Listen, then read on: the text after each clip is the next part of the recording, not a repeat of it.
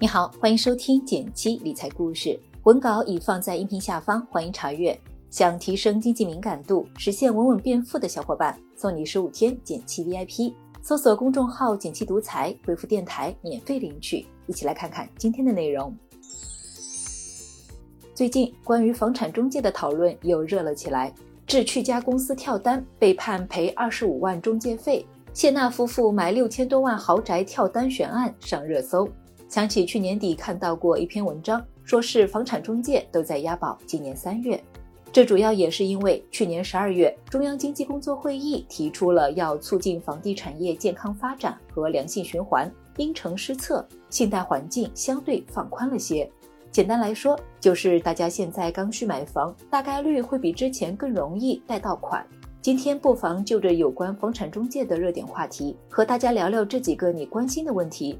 房产中介到底提供什么服务？有中介的同时，还应该做什么准备？如何挑到合心意的中介呢？我们开始吧。说到中介，在房产交易市场上是一个强有力的渠道。如果在交易过程中能遇到一个好中介，能极大的帮我们省时间、规避风险。对卖房的人来说，他可以帮你和意向买房的人谈定更好的付款方式。如果你急用钱的话，这一点就很关键。现在的中介费常见的是按照房屋总价来收取百分之一到百分之三，大部分只面向买房人收取，也有个别例外的中介双向抽佣。尤其是对于一二线城市买房的人来说，佣金收个几十万并不罕见。热搜里谢娜、张杰买的六千多万豪宅，如果按照百分之二的佣金比例来算，就有近一百二十万是要付给中介机构的。问了一圈，发现大家对于中介费的态度普遍是能接受，并且觉得是必须的。大家真正在意的问题是中介是否能够提供和这笔佣金等同的服务。一个合格的中介会做房客源开发、房客源登记，会整理信息、回访反馈，还需要带看房源、三方谈判、过户贷款、物业交割等等，往往付出了大量人力物力成本。有时候免费的往往更贵。为中介的服务、专业知识付费，避开的坑远比中介费价值高。也有网友动小心思，想白嫖中介的房源，然后再用更低的中介费成交，甚至和房主私下交易，直接免去中介费，也就是我们开头提到的跳单行为。注意，根据民法典第九百六十五条规定，跳单也是必须向中介支付酬劳的。委托人在接受中介人的服务后，利用中介人提供的交易机会或者媒介服务，绕开中介人直接订立合同的，应当向中介人支付报酬。有朋友可能会有疑问：看房的时候也没签什么合同，他们怎么证明我跳单了呢？大家可以看看我在讲义区放的这张判决书截图。也就是说，虽然双方没有签订书面委托合同。但是从微信聊天和录音记录中，也能够认定双方有事实上的中介关系。最终判定，不仅中介费要补上，还要支付资金占用的利息损失和五千多元案件受理费。不过，买房当然不是找到中介就万事大吉了，更别提如今市面上也并非全是好中介。对于不少朋友来说，买第一套房往往是掏空了家里的六个钱袋子，可千万别随意了。在找中介的同时，我们可以自己做一些功课。第一，对想要购买的区域有足够了解。谈起买房，我们脑海中第一时间可能会跳出这三点：地段是不是商业中心、地铁周围，这决定了房产的价值；小区是不是知名品牌，有没有靠谱的物业，这决定了环境的好坏；房型是不是够通风、朝向赞、采光好，这决定了自己居住的舒适度。这些相对细节的内容，我们都可以先让中介为我们进行筛选，但是前提是我们对自己想要的居住区域有所了解。第一个方法，活用房产中介平台上的地图找房功能，你可以在电子地图上直观的看到各个地区有多少套房、平均房价以及房子周围的学校、地铁、商圈、医院等区域信息。对感兴趣的部分，你还可以在地图上用手指圈出想找房的范围，会自动计算出区域内有多少房源。接着，你可以挨个对比一下周边的配套设施了。第二个方法，打入敌军内部，也就是加入业主群，这样可以规避掉很多从中介等公开渠道没有提及的坑，比如对面就是垃圾燃烧厂，旁边有高铁、高速路之类，处在飞机航线上，噪音很大。这栋楼附近高压线年代久远。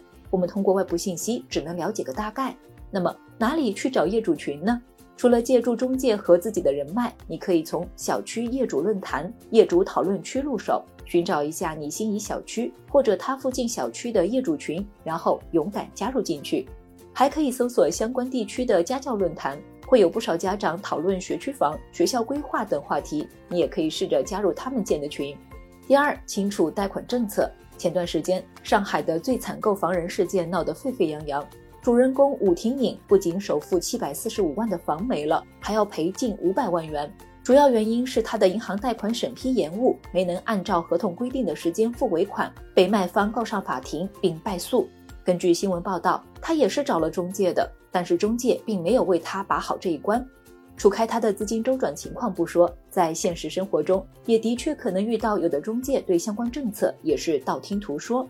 所以，我们不妨自己把好关，确认好所处地区的房贷政策。这里也给你一个超级无敌实用的小贴士，在搜索的时候加上一个后缀，是 i n u r l 冒号 g o v。要注意，这里一定是采用英文输入法，能够帮你筛除广告等非官方信息，直达政府网站。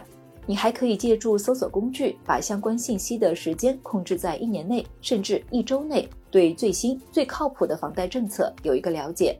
经常刷政府网站也是有好处的，有时候还能第一时间知道相关的优惠政策，一不小心又省下好几万。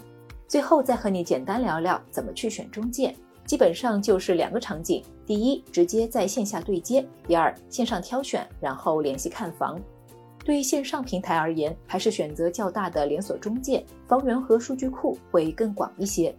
另外，找到好中介的核心还是在于人。对于中介行业来说，他们的一大特点就是人员流动性高。培训完了，每个人的接受力也不一样。